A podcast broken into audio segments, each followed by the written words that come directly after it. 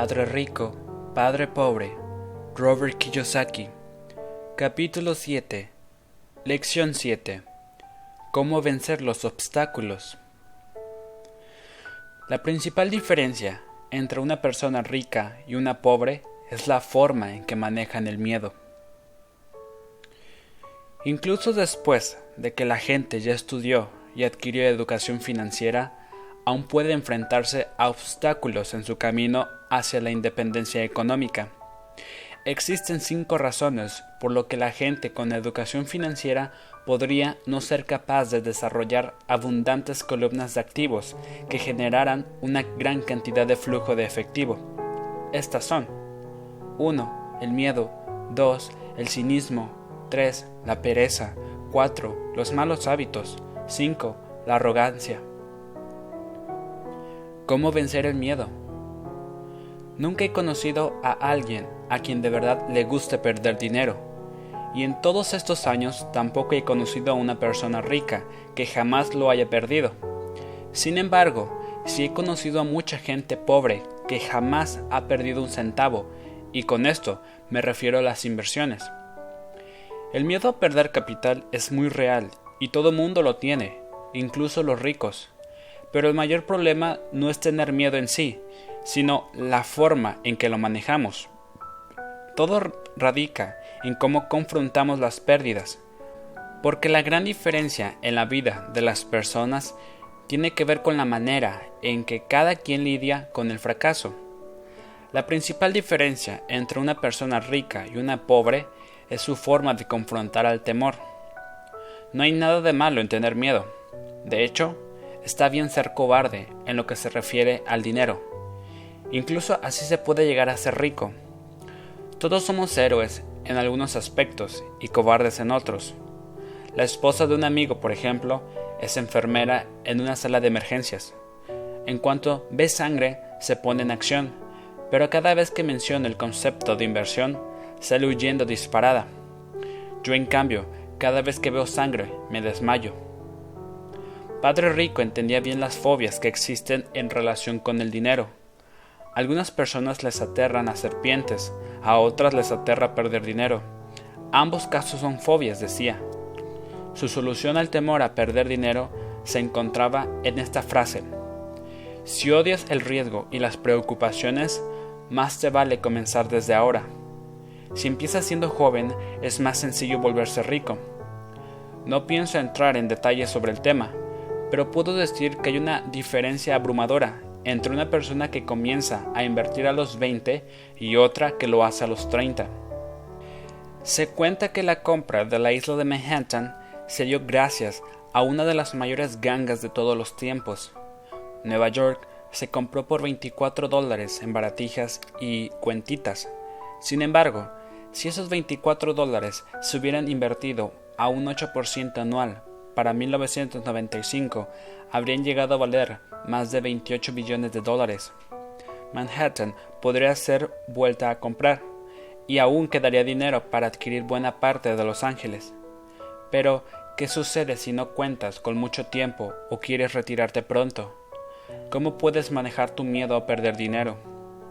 Mi padre pobre no hizo nada al respecto, solo eludió el asunto y se negó a discutir sobre el tema. Padre Rico, en cambio, me sugirió pensar como un tejano. Me agradan Texas y los tejanos, solía decir. En Texas todo es más grande. Cuando los tejanos ganan, lo hacen en grande, y cuando pierden, lo hacen de una manera espectacular. ¿Les gusta perder? le pregunté. No, no es eso lo que dije. A nadie le gusta perder. Preséntame a alguien que se ponga feliz cuando le va mal, y sabré que se trata de un verdadero perdedor, dijo Padre Rico.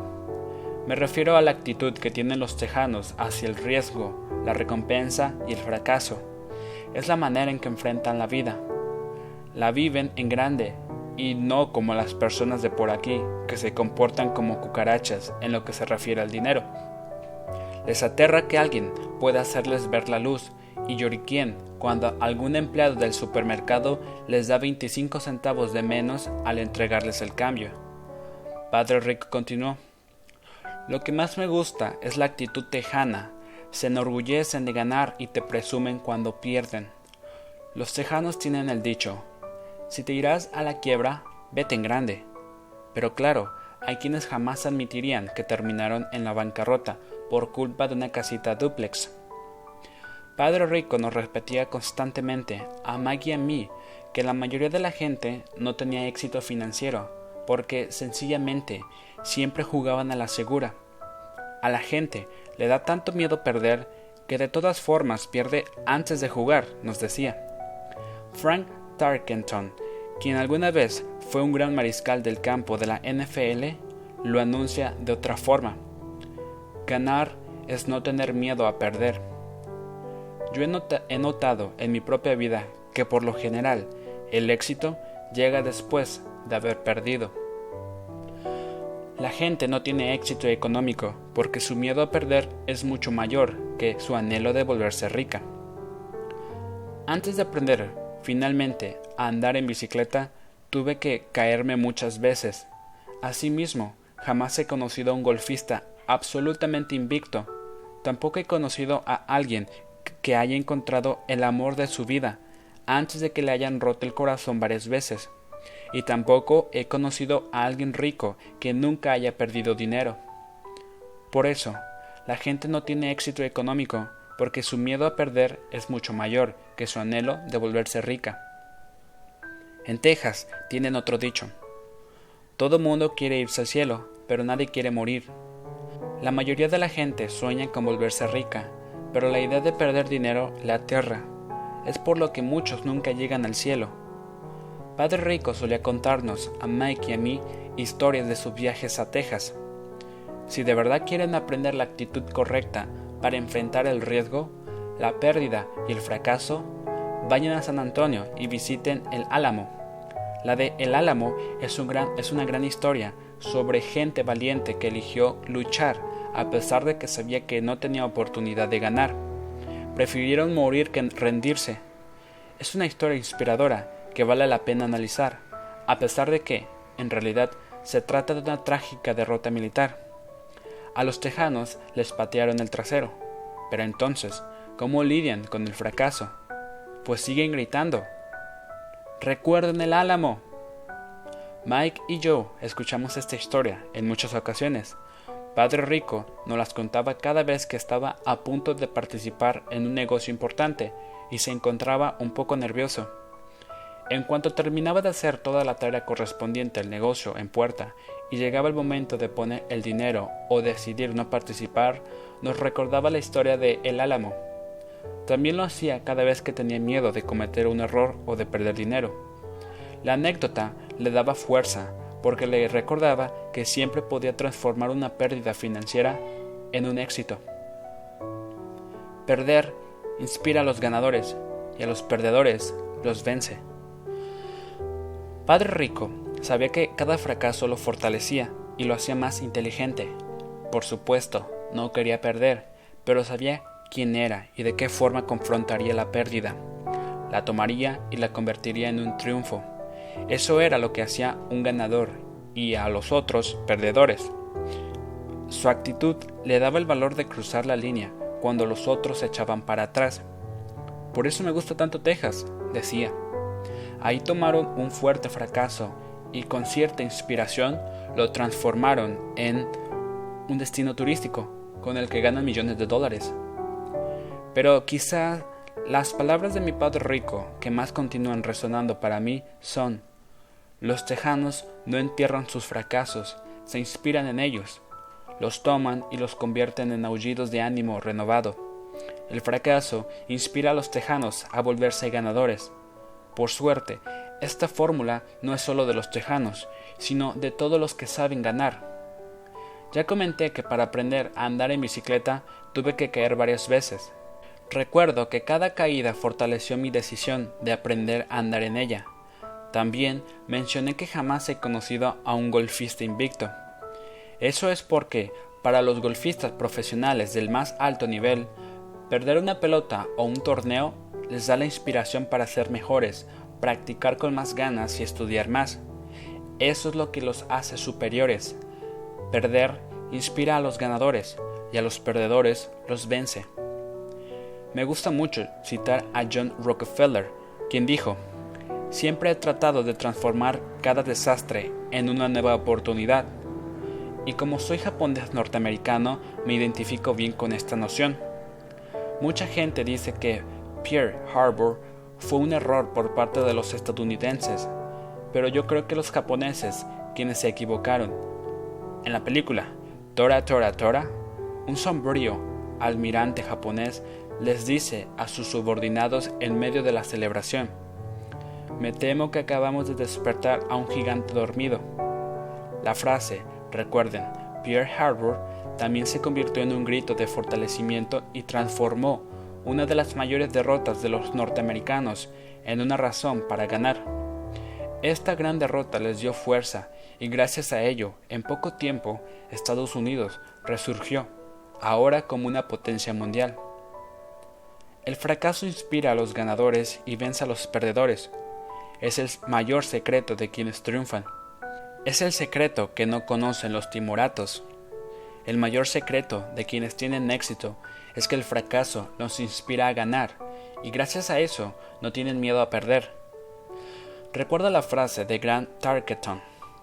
Ganar es no tener miedo a perder. La gente como él no tiene miedo a perder, porque se conoce bien a sí misma. Son personas que odian que les vaya mal y por eso saben que la derrota solo los alentará a ser mejores. Hay una gran diferencia entre odiar y tener miedo de perder. A la gente le da tanto miedo perder que de todas formas lo hace antes de siquiera jugar. Muchos se quedan en quiebra por culpa de una casita duplex. Siempre van a la segura en el aspecto económico y nunca juegan en grande. Compran casas y automóviles ostentosos, pero no invierten en serio. El 90% de los estadounidenses tienen problemas económicos porque juega con la intención de no perder, pero en realidad nunca juega para ganar. Casi todos acercan a asesores financieros, contadores o corredores y compran un portafolio balanceado. La mayoría tiene mucho dinero en certificados de depósito, bonos de bajo rendimiento, fondos mutualistas que pueden ser intercambiados dentro de la misma familia de fondos y algunas acciones individuales. Es un portafolio seguro y prudente, pero no sirve para ganar en serio. Es lo que compraría alguien que juegue con la intención de no perder. Pero no me malinterpretes. El que acabo de describir es tal vez un mejor portafolio que el que tiene el 70% de la población, y eso es lo que más me asusta. Digamos que es una combinación perfecta para alguien que disfruta de la seguridad, pero juega sin riesgos y de una manera equilibrada con un portafolio de inversiones. No es la manera en que los inversionistas exitosos se lanzan a la batalla. Si tienes poco dinero y quieres volverte rico, primero tienes que enfocarte, es decir, dejar de ser equilibrado. La gente equilibrada no llega a ningún lado, solo permanece en un lugar. Para avanzar, primero tienes que desbalancearte un poco. Tan solo observa la forma en que avanzas al caminar. Thomas Edison no era una persona con equilibrio, más bien estaba enfocado. Bill Gates tampoco tenía equilibrio, sino enfoque. Donald Trump es un hombre bien enfocado. Lo mismo sucede con George Soros. George Patton no abrió la alineación de sus tanques, los enfocó e hizo volar los puntos vulnerables de la ofensiva alemana. Los franceses extendieron la línea Maginot y luego ya sabes qué les sucedió. Si deseas volverte rico, tienes que enfocarte. No hagas lo mismo que los pobres y la clase media, que ponen algunos huevos en muchas canastas. Coloca muchos huevos en pocas canastas y enfócate. Recuerda el significado de las siglas FOCUS en inglés. Follow one course until successful. Sigue un solo camino hasta alcanzar el éxito. Si odias perder, entonces juega la segura. Si perder te debilita, no te arriesgues, solo invierte de manera equilibrada. Si tienes más de 25 años y te aterra la idea de correr riesgos, entonces no cambies, juega la segura, pero empieza pronto. Comienza a acumular huevos en el nido lo antes posible, porque te tomará más tiempo. Pero si acaso sueñas con la libertad, con escapar de la carrera de la rata, lo primero que tienes que preguntarte es, ¿cómo reacciono ante el fracaso? Si el fracaso te inspira a ganar, tal vez debas lanzarte, pero solo tal vez. Si en cambio te debilita o te hace perder la cordura, como a los niños malcriados que les hablan a sus abogados para interponer una demanda, cada vez que las cosas no salen como esperaban, entonces juega la segura. No renuncies a tu empleo, o compra bonos y fondos mutualistas, pero recuerda que también esos instrumentos presentan riesgos financieros, a pesar de los inocuos que parecen ser. Te digo todo esto, y mencioné a Texas y a Frank Tarkenton porque creo que acumular activos es algo sencillo. En realidad es un juego que no exige de grandes aptitudes ni de mucha educación. Con las matemáticas que aprendiste hasta quinto de primaria, puedes hacerlo, pero vas a necesitar mucha actitud. Se requiere de agallas, paciencia y una personalidad dispuesta a lidiar con el fracaso. Los perdedores siempre evitan perder, pero el fracaso es lo que produce ganadores. Recuerda el álamo. ¿Cómo vencer al cinismo? El cielo se cae, el cielo se cae.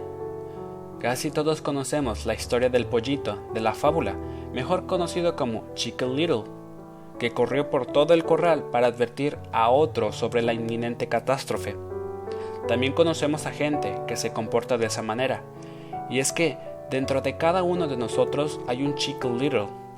A veces se requiere de mucho valor para no permitir que los rumores y los comentarios negativos y pesimistas te llenen de dudas y temor. Pero un inversionista experimentado sabe que los que parecen ser los peores tiempos son en realidad los mejores para hacer dinero. Cuando toda la demás gente tiene demasiado miedo de actuar, los inversionistas jalan el gatillo y reciben su recompensa. Hace algún tiempo, un amigo llamado Richard vino de Boston para visitarnos a Kim y a mí en Phoenix y quedó muy impresionado en lo que vio que habíamos logrado conexiones y bienes raíces. Los precios de los inmuebles en Phoenix se encontraban deprimidos.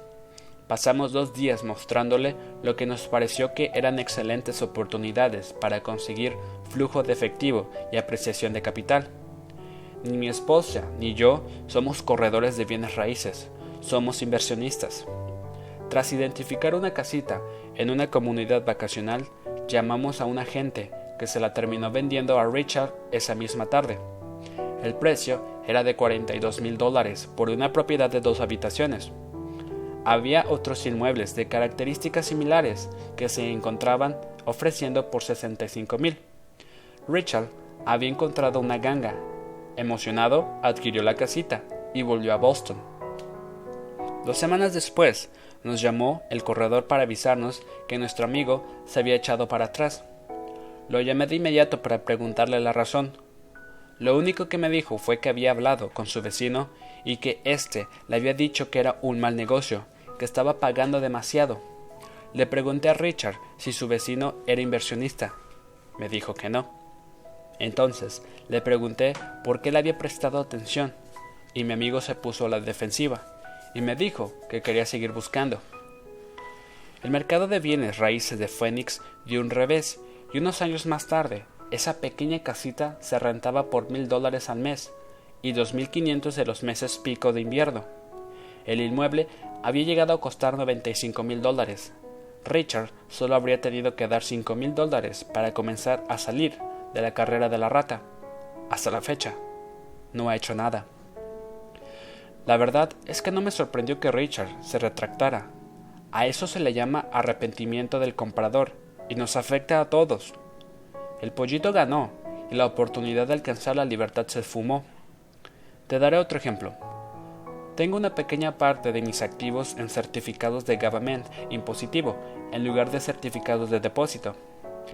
De esta manera, obtengo una tasa del 16% anual por mi dinero, lo cual ciertamente es superior a las tasas que ofrecen los bancos sobre los certificados. A los certificados de gravamen impositivo los respaldan y aseguran los bienes raíces y cuentan con el refuerzo de la legislación estatal. Todo esto también es mejor que lo que ofrecen los bancos. La fórmula con que se adquieren lo hacen seguros. Lo único que les hace falta es liquidez. Por eso los veo como certificados de depósito en un esquema de 2 a 7 años. Casi cada vez que les digo a alguien que tengo mi dinero en esta modalidad, y en especial si ese alguien tiene certificados de depósito, me dice que lo que hago es peligroso y que debería buscar otra opción. Entonces, yo le pregunto a esa persona de dónde sacó su información y su respuesta es que la obtuvo de un amigo o de una revista de inversiones. Es decir, es algo que jamás han, hecho y están tratando de decirle a alguien que si se está aventurando que no debería hacerlo. El rendimiento más bajo que acepto es del 16%, pero la gente está llena de dudas y está dispuesta a aceptar algo todavía muy por debajo de esa cifra. Evidentemente, la duda es muy costosa. Lo que trato de decir es que todas esas dudas y cinismo son las que mantienen a la gente jugando a la segura. El mundo real está a la espera de que te vuelvas rico, pero las dudas podrían hacerte fracasar. Como ya dije, Salir de la carrera de la rata es técnicamente sencillo porque no se necesita demasiada educación. No obstante, las dudas se convierten en verdaderos impedimentos para mucha gente. Los cínicos nunca ganan, decía Padre Rico. El miedo y la duda desenfrenada producen cínicos. Los cínicos critican y los ganadores analizan. Este era otro de sus refranes favoritos. Padre Rico nos explicaba que la crítica podría cegarnos, en tanto que el análisis abría nuestros ojos. El análisis les permite a los ganadores identificar que los críticos están ciegos y notar oportunidades que los demás soslayan. Esto es fundamental porque la clave del éxito está en encontrar lo que las otras personas dejan pasar. Los bienes raíces son una sólida herramienta de inversión para cualquier persona que esté tratando de conseguir su independencia o libertad financiera. Es una herramienta de inversión única. Sin embargo, cada vez que lo menciono, escucho cosas como, pero yo no quiero estar reparando inodores. Eso es a lo que Peter Lynch le llama ruido, y lo que Padre Rico habría considerado barullo cínico.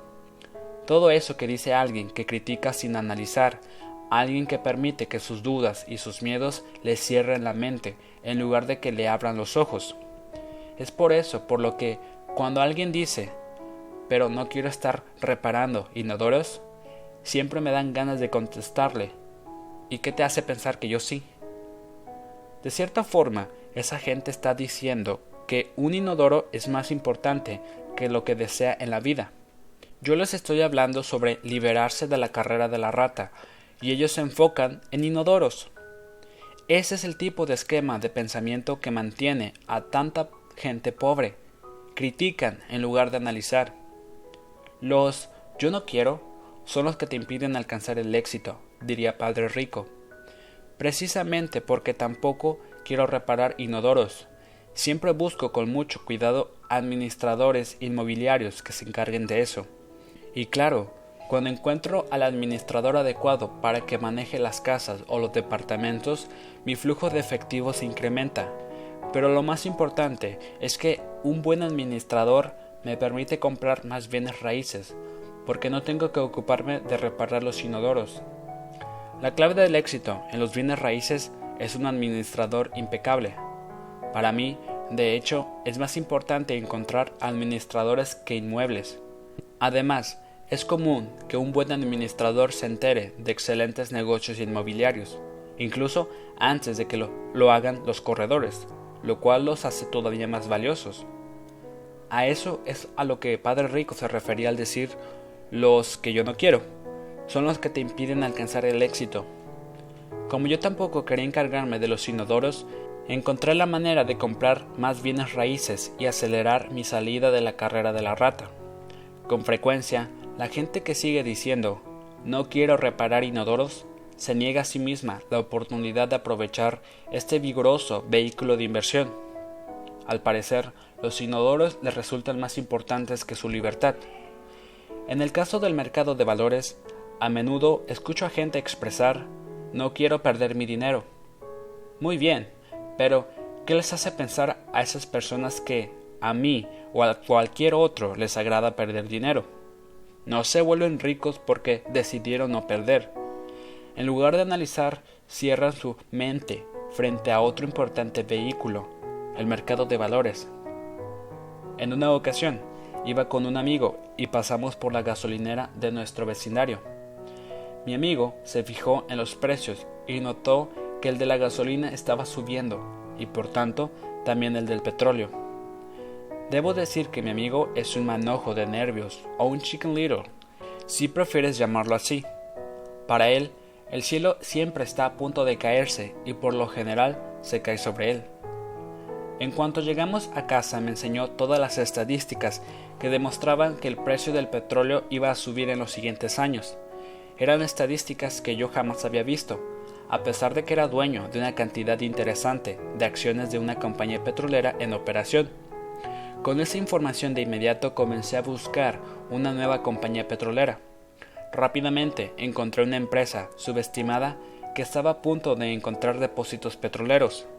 A mi corredor de bolsa le emocionó mucho el hallazgo y compró 15.000 acciones a 65 centavos cada una.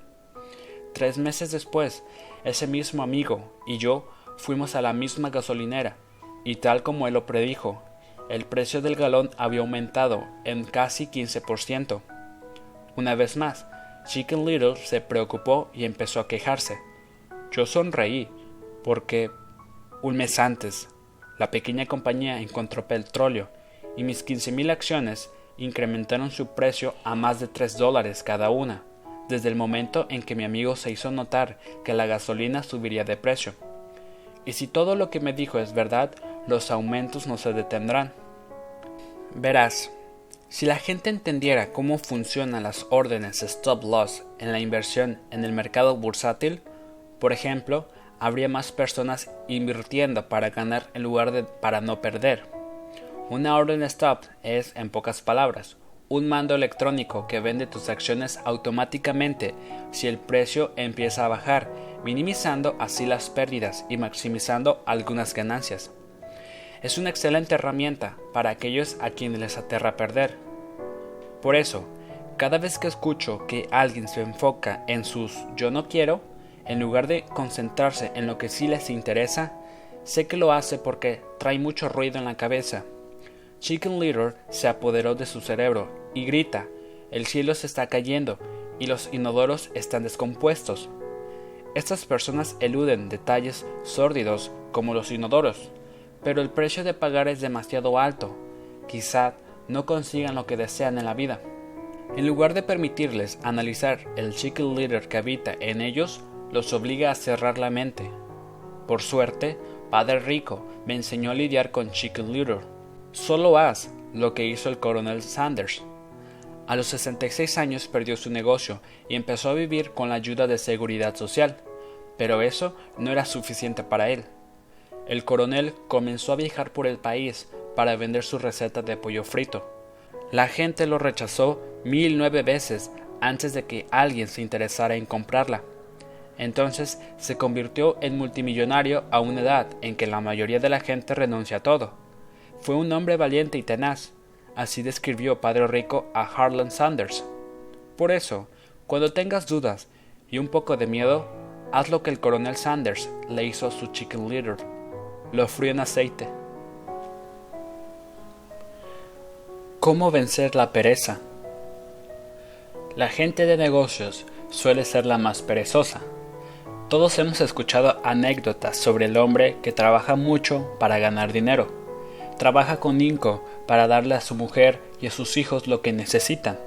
Pasa muchas horas en la oficina y los fines de semana también lleva trabajo a su casa. Un día llega a su hogar, pero lo encuentra vacío. Su esposa se fue y se llevó a los niños. Sabía que habían tenido algunos problemas, como todas las parejas, pero en lugar de esforzarse por hacer que la relación se fortaleciera, se mantuvo muy ocupado en la oficina. Luego, como se encontraba abatido, su desempeño en el trabajo disminuyó y el hombre perdió su empleo.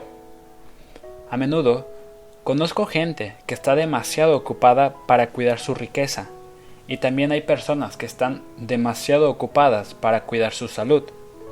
La causa siempre es la misma, tienen mucho trabajo, están ocupados y permanecen así para no atender algo importante. Nadie tiene que explicarles nada por qué. En el fondo, saben lo que está sucediendo. De hecho, si les señalas la situación, suelen enojarse o irritarse en respuesta. Si no están ocupados en el trabajo o con los niños, están ocupados viendo televisión, pescando, jugando golf o haciendo compras. A pesar de todo, saben que es solo una estrategia para eludir algo importante. Es la forma más común de pereza. La pereza que te mantiene demasiado ocupado. Pero entonces, ¿cuál es el remedio para esta situación? La respuesta es un poquito de avaricia. En general, cuando nos educaron de niños, nos enseñaron que la avaricia, la codicia o el hecho de desear algo es negativo. La gente avariciosa es mala, solía decir mamá. No obstante, en nuestro interior todos tenemos el anhelo de poseer cosas bonitas, nuevas o emocionantes. Para mantener ese anhelo controlado, nuestros padres encuentran formas de suprimirlo a través de la culpa. Solo piensas en ti mismo. ¿Qué no te das cuenta de que tienes hermanos y hermanas? Era una de las frases favoritas de mi mamá. ¿Quieres que te compre eso? Era de las favoritas de mi padre. ¿Crees que soy la gallina de los huevos de oro? ¿Acaso piensas que el dinero crece en los árboles? No somos ricos, ¿sabes? Lo que más me molestaba no eran las palabras, sino la iracunda sensación de culpa que las acompañaba. Y ya para rematar la sensación te decían, me estoy sacrificando en la vida para comprarte esto, pero lo hago porque yo nunca tuve la oportunidad de tener algo así como cuando fui niño. Padre Rico creía que la frase no puedo darme lujo cerraba tu mente, mientras que la pregunta ¿qué puedo hacer para darme lujo? le abría las nuevas posibilidades. Tengo un vecino que se encuentra en la pobreza más absoluta, pero no puede estacionar su coche en su garaje porque está repleto de juguetes para sus hijos. Esos malcriados tienen todo lo que piden. Es que no quiero que sientan lo que es querer algo y no poder tenerlo, me dice el vecino todos los días. No ha ahorrado nada para la universidad de sus hijos, ni para su propia jubilación, pero los niños tienen todos los juguetes que se han fabricado en el mundo. Hace poco, el hombre recibió una nueva tarjeta de crédito por correo y los llevó a Las Vegas. Lo hago por los niños, explicó con cara de estar haciendo un gran sacrificio. Padre Rico nos prohibía decir, no puedo darme lujo, aunque en casa era lo único que escuchaba.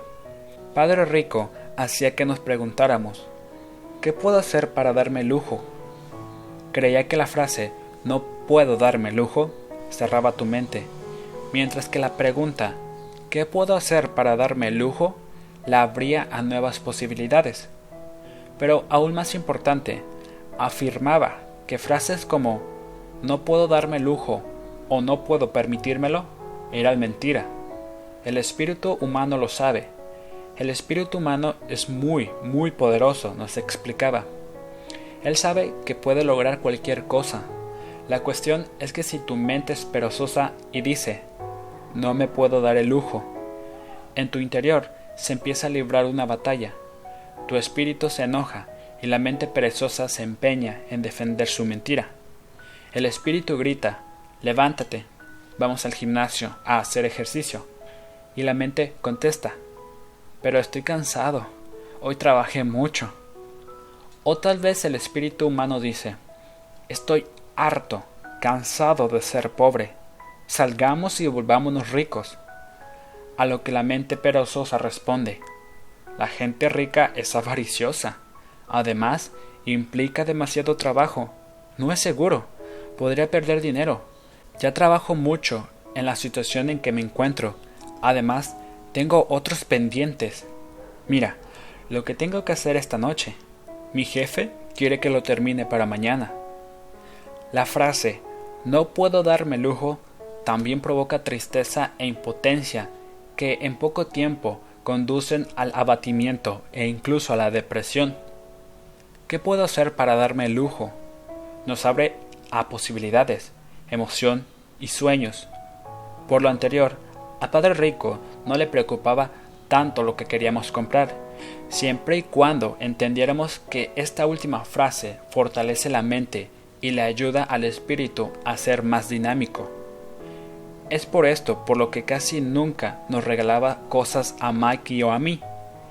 En lugar de eso nos preguntaba, ¿qué tendrías que hacer para permitirte conseguir lo que quieres?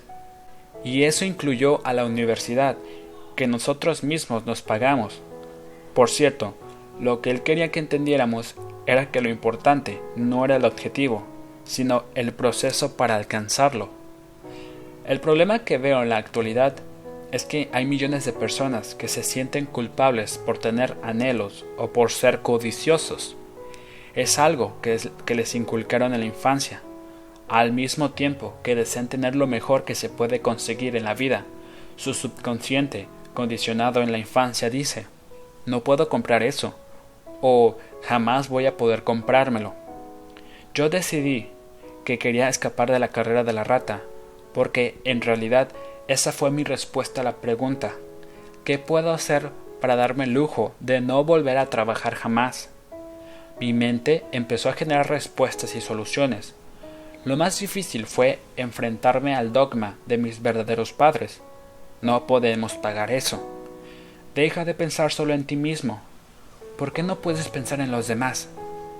Ellos usaron estas y otras frases similares para infundirme un sentimiento de culpabilidad y así suprimir mi avaricia. Pero entonces, ¿cómo se vence la pereza? La respuesta es, una vez más, con un poquito de avaricia. Eso significa que debes preguntarte, ¿y qué hay para mí? Todas las personas necesitan sentarse y cuestionarse a sí mismas. ¿Cómo sería mi vida si no tuviera que volver a trabajar nunca más? ¿Qué haría si tuviera todo el dinero que necesito? Si no se cuenta con ese poquito de deseo de tener algo mejor, es imposible progresar. Nuestro mundo avanza porque todos anhelamos una vida mejor. Los nuevos inventos son productos de nuestro deseo de tener mejores condiciones. Vamos a la escuela y estudiamos mucho porque queremos conseguir algo más allá de lo que tenemos. Así que cada vez que descubras que estás eludiendo algo que tienes que hacer, es momento de preguntarte, ¿y qué hay para mí? Sé un poco codicioso. Es el mejor remedio para la pereza. Pero también recuerda que todo en exceso es malo. En la película Wall Street, Mitchell Douglas dijo, La avaricia es buena. Padre Rico lo articuló de otra manera.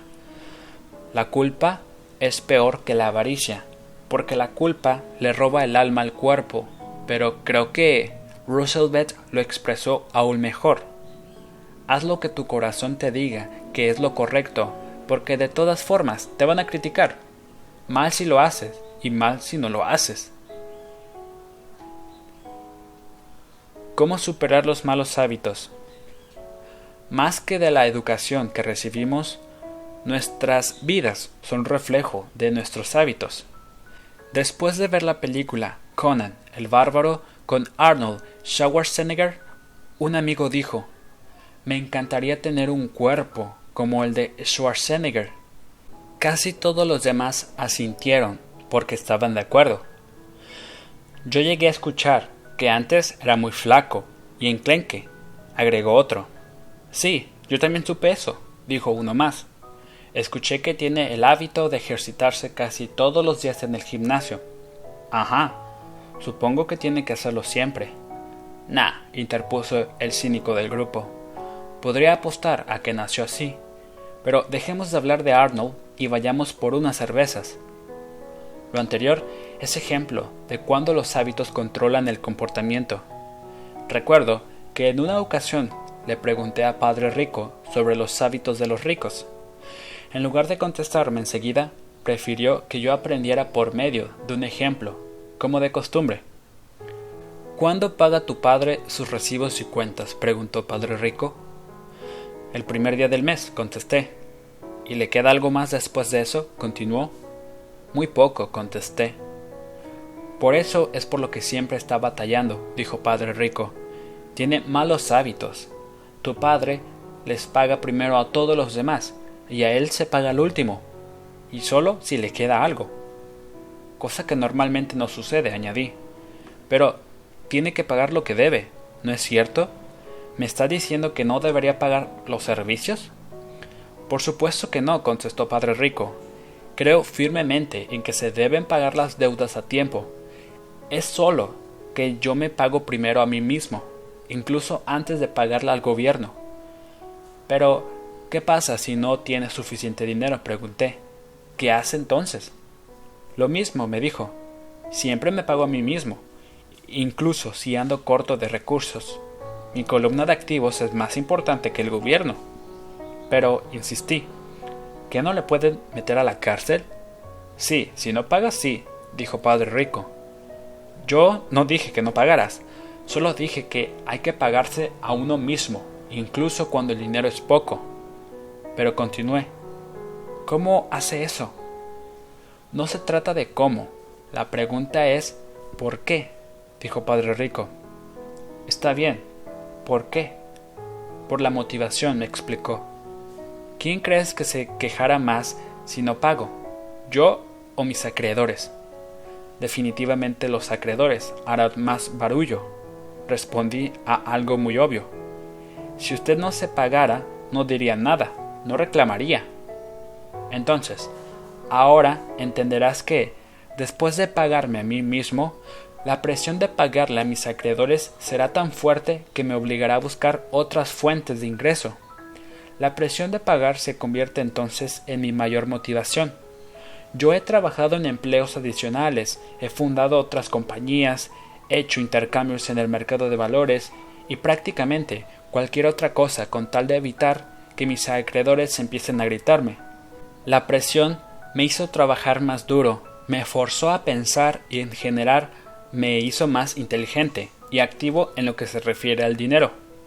Si me hubiera pagado al final, no habría sufrido la presión, pero estaría en bancarrota. Entonces, lo que a usted lo motiva es el miedo al gobierno o a las otras personas a las que les debe dinero. Correcto, contestó Padre Rico. Verás, los recaudadores de impuestos del gobierno son unos bravucones. Todos los cobradores lo son en general. Y por eso, la mayoría de la gente cede ante ellos y les paga primero sin haberse pagado a sí misma. Ya conoces la historia del debilucho de 45 kilos al que le arrojan arena en la cara? Asentí. He visto ese anuncio de levantamiento de pesas y clases de fisiculturismo que vienen en las historietas cómicas, toda mi vida. Bien, pues la mayoría de la gente permite que los bravucones les arrojen arena al rostro. Yo decidí usar el miedo al bravucón para hacerme más fuerte. Otros solo se debilitan el hecho de forzarme a pensar cómo ganar dinero adicional es como ir al gimnasio a levantar pesas. Si me pago a mí primero, me fortalezco en los aspectos financiero, mental y fiscal. Entre más entrene mis músculos mentales del dinero, más fuerte seré. Ahora ya no les tengo miedo a esos bravucones. Me gustó lo que me dijo Padre Rico. Entonces, si me pago a mí primero, me fortalezco en los aspectos financieros, mental y fiscal. Padre Rico asintió. Y si me pago al final, o no me pago nada, me debilito. Y entonces los jefes, gerentes, recaudadores de impuestos, cobradores y caseros me mangonean toda la vida, solo porque no tengo buenos hábitos monetarios. Padre Rico volvió a sentir, como el debilucho de 45 kilos. ¿Cómo vencer la arrogancia? Lo que sé me sirve para generar dinero.